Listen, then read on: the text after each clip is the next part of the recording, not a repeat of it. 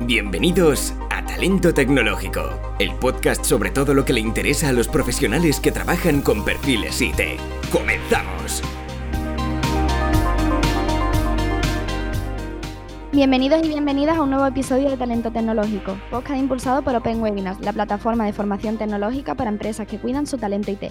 Hoy tenemos con nosotros a Alfonso Gris, Process and Talent Manager en, en Esperis del grupo Manpower, y a Consuelo García, People and Culture Manager en Open Webinars. Bienvenidos. Hola Pilar. Un placer, Pilar, encantado. Hola Alfonso. Hoy vamos a hablar sobre la visualización y explotación de datos de, skills eh, y competencias orientadas a la gestión de recursos humanos en el sector IT. Pero bueno, Alfonso, antes nos gustaría saber un poquito más sobre ti y sobre tu perfil. Pues, pues encantado de contaros un, un poquito sobre este tema, que la verdad es que a mí me apasiona. Yo llevo, pues bueno, casi 15 años ya en el mundo de recursos humanos, siempre muy cercano y muy vinculado al sector de la tecnología desde el principio, desde que empecé de, becario en su momento y, y entre los primeros años estuve muy pegado a la parte de, selección, IT. Eh, durante los primeros años, además, luego ya gestionando un, equipo de, consultores y siempre muy, muy pegadito a las necesidades del cliente y a las necesidades del mercado. Y en los últimos años, mm, gracias a, que mi, a mi empresa pasó a formar parte del grupo Manpower, que como sabéis es un grupo de recursos humanos muy potente a nivel internacional, bueno, pues pudimos aportar desde el punto de vista de tecnología perfiles y, servicios y, di un paso hacia la parte de desarrollo de personas, a toda la parte de elaboración de los planes de, desarrollo, los planes de formación y bueno, pues en eso estamos ahora metidos y muy feliz, la verdad. Genial. Y mm, bueno, ¿y cómo definirías eh, el concepto de datos de skills y qué, tipos hay? Pues al final el tema de los datos en todos los sectores cada vez es, más importante y, para recursos humanos a veces nos, nos, limitamos a acumular datos para sacar informes y, nos cuesta poner esos datos a, funcionar, ¿no? que es un poco yo creo que por donde tiene que, cambiar la tendencia en el, en el sector.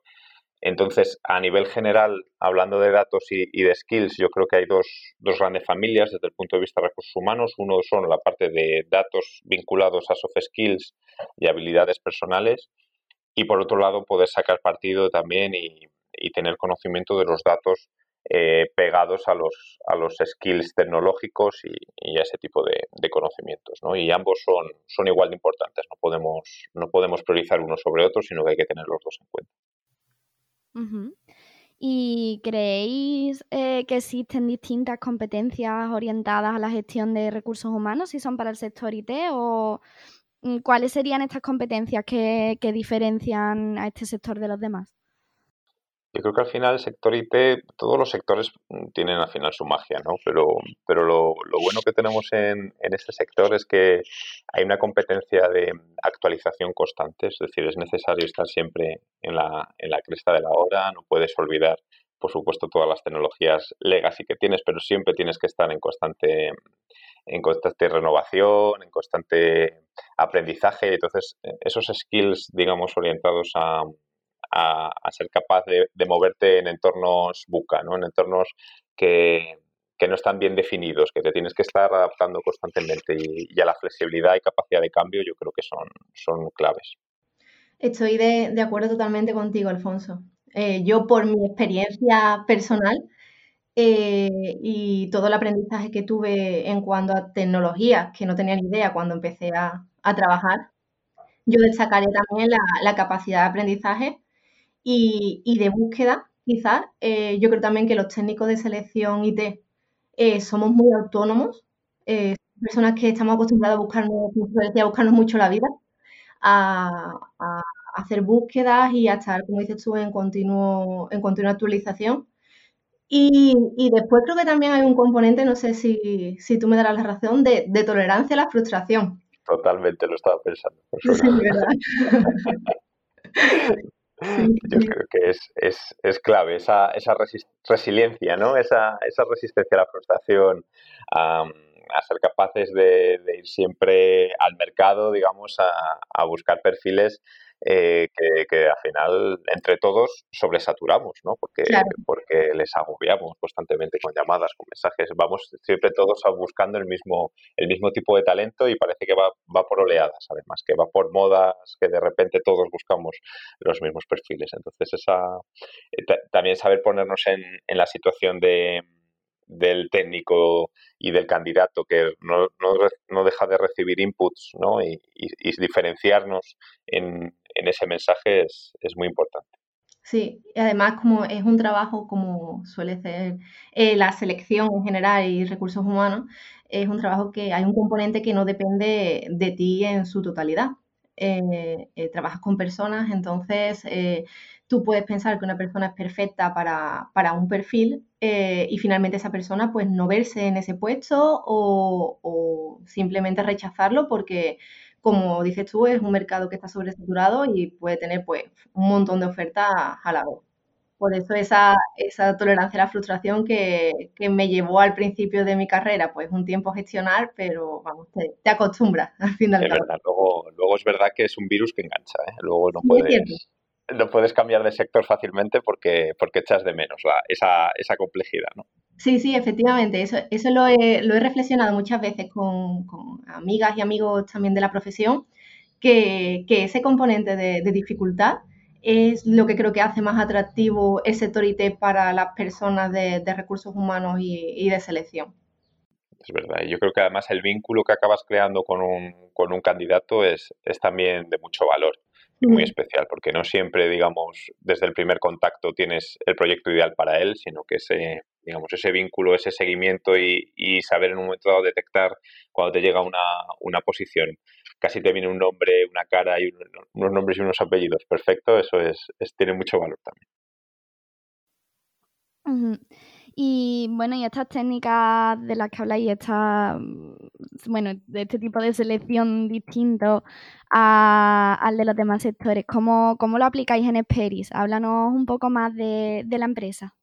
Pues eh, mira, Esperis es una de las marcas de, Manpower Group, eh, ¿vale? Es una marca mundial que, lo que hacemos, nos dedicamos es, es a la búsqueda de talento en dos, en dos vertientes. Por un lado, eh, cuando empezó originalmente, digamos, era muy enfocado a, la selección, al headhunting y a la, y a la búsqueda de, digamos, de, profesionales en una modalidad que podríamos decir de asistencia técnica y que con los años ha ido evolucionando a ser capaz de dar, de dar servicios completos ¿vale? De, de, solución y ahora, pues, por ejemplo, en España llevamos infraestructuras muy críticas ¿vale? de las principales empresas de energía, muchas empresas de banca, eh, muchas empresas también importantes a nivel de, logística y, somos nosotros los que llevamos toda la gestión de esa, de esa infraestructura con un, con un acuerdo a nivel de servicio. Así que tenemos toda la capa, digamos, de no solo ponemos perfiles, sino que tenemos todo el equipo de gestión, todo el equipo de, de service manager.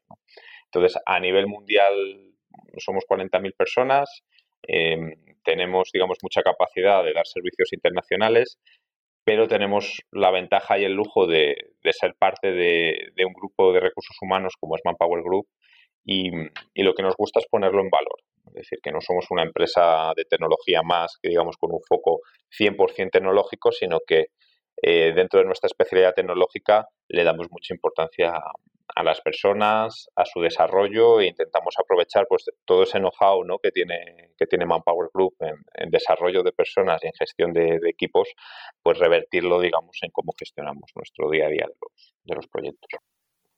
¿Y cuáles serían esas técnicas de gestión que, que aplicáis en vuestro día a día, sobre todo de gestión de personas? Sí, pues mira, a nivel, a nivel de desarrollo, al final lo que buscamos es balancear esa formación técnica que hablábamos antes, que tiene que estar siempre actualizada y que muchas veces eh, va más allá de, simplemente certificar a una persona, sino que eh, en una tecnología concreta, sino que ser capaces de hacer laboratorios, ser capaces de hacer desarrollos, ser capaces de crear, digamos, un ecosistema de, trabajo tecnológico que, unos aprendan de otros. ¿no? Eso es un poco una de nuestras patas principales, pero nos gusta también dar mucha importancia a la formación en, habilidades, en ser capaces de, trasladar a los equipos pues eh, lo que nosotros llamamos un ADN propio, ¿vale? De, cómo enfocamos los proyectos, cómo enfocamos la relación con nuestros compañeros, eh, cómo gestionamos pues, situaciones de crisis, qué respuesta damos a, los clientes en ese tipo de situaciones, eh, lo vemos como un todo dentro de un, dentro de un proyecto formativo. Entonces, a nuestros equipos les ofrecemos ese, ese paquete completo, digámoslo, a, nivel de, a nivel de formación. Van a tener una formación puntera a nivel tecnológico, pero además van a tener una formación muy orientada a su desarrollo como personas y a su desarrollo de, sus habilidades personales y, profesionales, también pues muy puntera porque vamos muy alineados con las tendencias mundiales en, ese tipo de, desarrollo. Eh, bueno, y vemos en tu perfil que también te has dedicado a crear itinerarios y acciones formativas para empleados IT y que ahora estás con una nueva iniciativa basada en el, micro, en el microlearning. ¿Nos hablas de, ella? Pues sí, además es que tengo una suerte y es que me divierto mucho. Me divierto mucho porque al estar en una empresa de, tecnología, cualquier cosa que se nos ocurre desde el punto de vista de recursos humanos, siempre tenemos algún, algún equipo técnico que se sube al carro y nos ayuda a crear, digamos, soluciones un poco a, la medida. Entonces, em, bueno, pues tenemos la, suerte de tener estos, estos compañeros que tienen mucho conocimiento técnico y, ahora mismo, pues, em, yo creo que la formación online eh, cada vez va recobrando más importancia, eh, en balanceando, digamos, una formación presencial más tradicional con, recursos y, con recursos online y al final nosotros tenemos que tener en cuenta que nuestros, nuestros equipos de trabajo no están de 8 a 5 o de 8 a 3 trabajando, sino que hay muchos servicios que son de producción, que trabajan 24 horas al día en turnos o que tienen guardias, que tienen intervenciones, es decir, que están pegados, digamos, mucho a la, a la producción y no siempre un, un horario de un curso presencial se adapta a todo el mundo. Entonces, estos recursos online nos dan una capacidad de tener siempre eh, recursos formativos disponibles para, los equipos estén, estén donde estén. Y de manera complementaria, pues surgió un poco la, idea hace un tiempo de ir creando píldoras de microlearning que complementaran un poco todos estos itinerarios formativos esa idea, digamos, ha ido creciendo pues con la participación de, nuestros consultores mm, voluntaria de, querer transmitir sus, conocimientos y ahora, bueno, pues eh, lo que hacemos es que hemos creado una plataforma de vídeo, ¿vale? Con este tipo de, píldoras. Lo que hacemos es que creamos itinerarios formativos pues en tecnologías, imaginaros, bueno, pues en cloud, en virtualización, en redes, en, desarrollo eh, Java o temas de full stack y para complementar esos itinerarios, compañeros especialistas en este tipo de, en este tipo de, tecnologías aportan píldoras de 3, 5, 6 minutos, 4 minutos eh, sobre conceptos concretos. Y explican en profundidad cómo aplican ellos esos conceptos en el, en el día a día, qué problemas se encuentran en el momento, por ejemplo, de una instalación, pues cuando te encuentras en la realidad de, un cliente y, complementan muy bien ese itinerario informativo.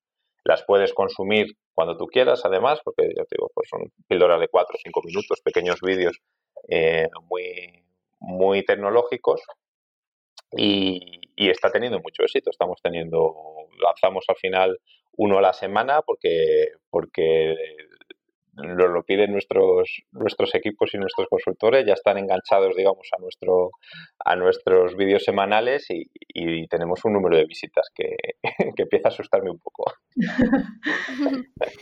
Alfonso, me parece muy, muy interesante porque en Open Webinars eh, también estamos muy basados en el microlearning. Eh, mm. ya, ya hace tiempo que, averiguamos que, eso, que eh, hacer eh, píldoras formativas eh, de corto tiempo de duración, de corto tiempo de duración, pues eh, ayuda mucho más a, la asimilación pedagógica.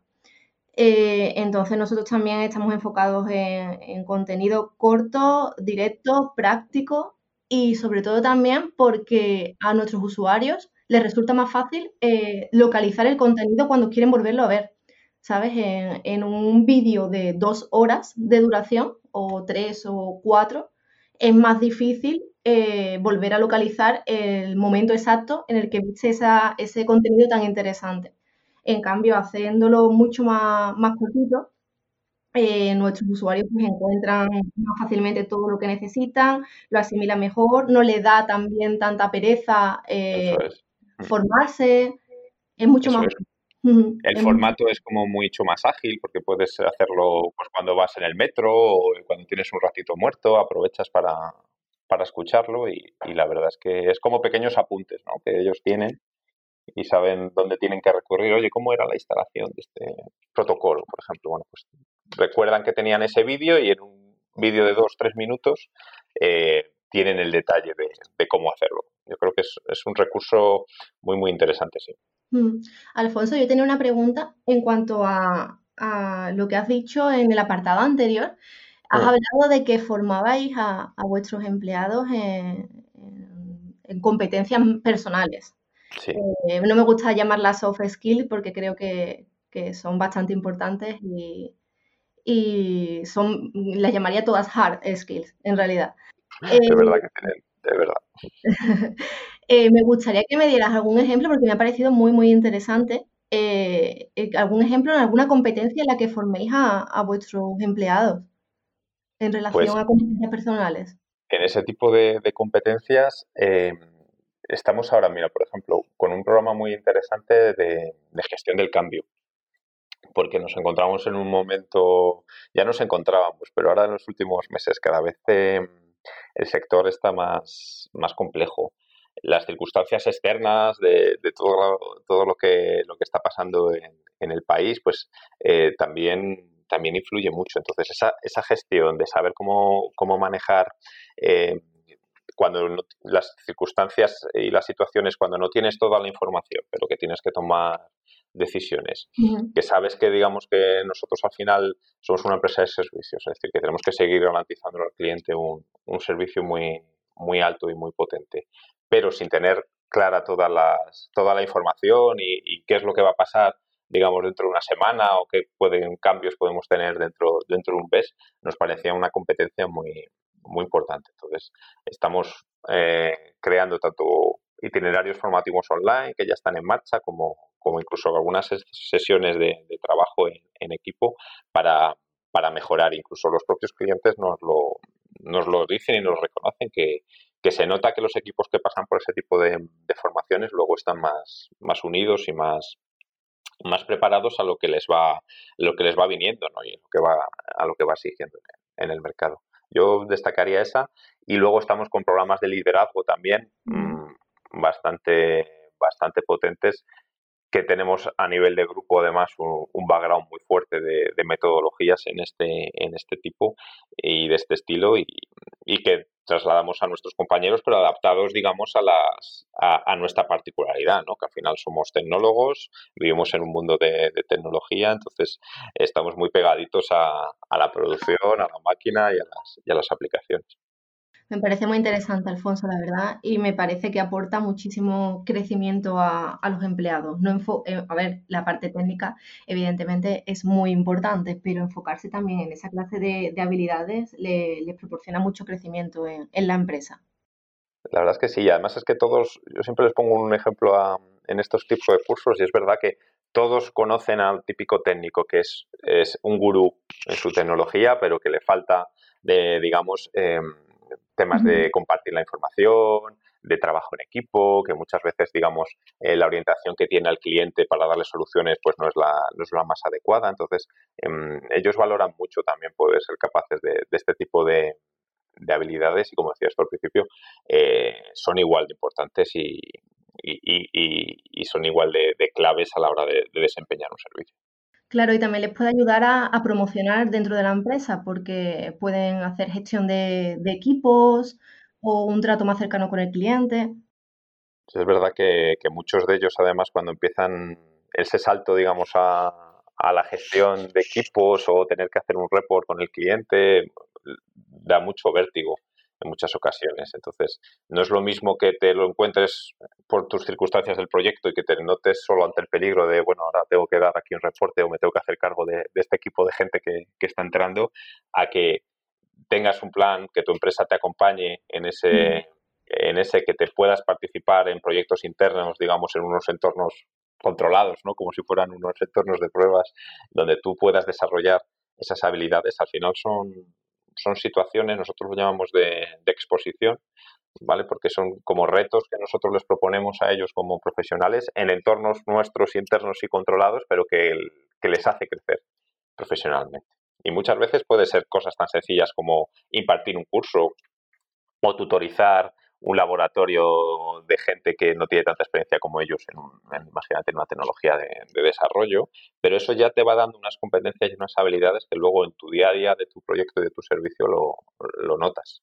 Claro, es que independientemente de que haya personas que se le dé mejor comunicar que a otras, yo siempre pienso que, que es algo que, que, se entrena y que se aprende y con buenos resultados. Vamos, yo soy una, una, una gran tímida eh, que, ha aprendido a, comunicar y a, exponerse, como dices tú, a situaciones que, me han hecho también pues, pues crecer. Es verdad, es verdad. Yo también era muy tímido. Siempre hay, un mito que dice que los, mm, que los actores son todos grandes, grandes tímidos, ¿no? Y que pues yo empiezo a pensar que también los que nos dedicamos a los recursos humanos éramos grandes tímidos de, de pequeños y que, que, nos hemos expuesto un poco a la situación. Sí. Mm, bueno, y para, ir terminando, me gustaría saber vosotros personalmente en qué os habéis formado últimamente, cuál ha sido la última formación que habéis realizado. Un curso, un libro, cualquier, cualquier cosa. Yo ahora, por ejemplo, llevo, llevo un par de meses muy focalizado en, herramientas de visualización de datos. La verdad es que he encontrado ahí he encontrado una cosa que me, me apasiona a nivel de, de ser capaz, digamos, un poco de, de todos esos datos que hablamos al principio que, tenemos y que a veces los de los equipos de recursos humanos pues tenemos un montón de, información pero que no sabemos del todo poner en valor. Entonces, eh, intentar coger esos datos y poder, por un lado, ver cómo los, los preparamos y los visualizamos para que a nivel de desarrollo de nuestros compañeros ser capaces de hacer mejores itinerarios formativos, saber bien eh, lo que necesitan y, en qué tecnologías tenemos a nuestra gente y cuáles necesitan pues un, un upskilling a nuevas versiones, ese tipo de cosas me parece muy interesante. Y además luego si somos capaces de, de vincularlo con, con nuestro negocio ¿no? y ver por dónde van a ir las tendencias, en qué podemos acompañarles desde el equipo de recursos humanos en ser más competitivos en el mercado. Eso es un poco, digamos, la última pasión que, he descubierto y a la que le dedico, le dedico un buen rato. Yo intento, eh, la verdad que consumir eh, la mayor cantidad de podcasts relacionados con, selección que, encuentro. La verdad, eh, creo que me aporta mucho conocimiento saber cómo lo hacen otros compañeros en otras empresas por supuesto, de todo lo que me has contado, Alfonso, pues aprenderé bastante e intentaré aplicar lo, que se pueda pues también a, mi empresa. Y, nada, mira, hace poco eh, me pareció muy interesante, escuché un, podcast de, David Tomás eh, que hablaba sobre cómo crear eh, equipos A o equipos top, cómo hacer la, selección, cómo la hacen ellos en, en CyberClick y me pareció muy, muy interesante. La verdad, saqué muchas conclusiones y, y es más, eh, quiero volver a verlo para hacer más anotaciones y, y pues eso, aplicar también las ideas que, que, tienen ellos ahí. Pero la verdad es que últimamente eso, consumo podcast y tengo algunos libros en el tintero también que, que espero, ahora que por las circunstancias tenemos un poco de más tiempo en casa, espero retomarlos también pues me apunto el podcast de, David, además, que suena, suena muy interesante. Sí, sí, la verdad que sí, que me gustó mucho. Alfonso, ¿y tendrías alguna recomendación interesante de algún perfil para próximos episodios? Pues em, la verdad es que es complicado porque, porque digamos que, el nivel que, tenéis en, vuestro podcast es, impresionante. Es decir, que, es una responsabilidad poder recomendar a alguien, pero, pero yo creo que tengo una persona ideal y que es, que es Ana, Ana Pérez. Eh, es una persona que lidera la parte de recursos humanos en uno de, los clientes que los que llevo más años trabajando, que es, eh, es Rural Servicios Informáticos, es la empresa de tecnología de, de la Caja Rurales.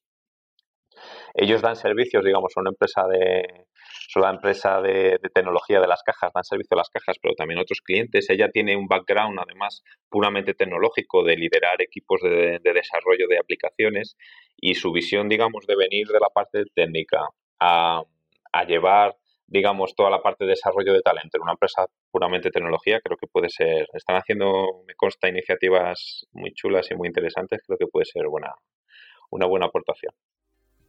Genial. Pues contactaremos con ella. Muchísimas gracias.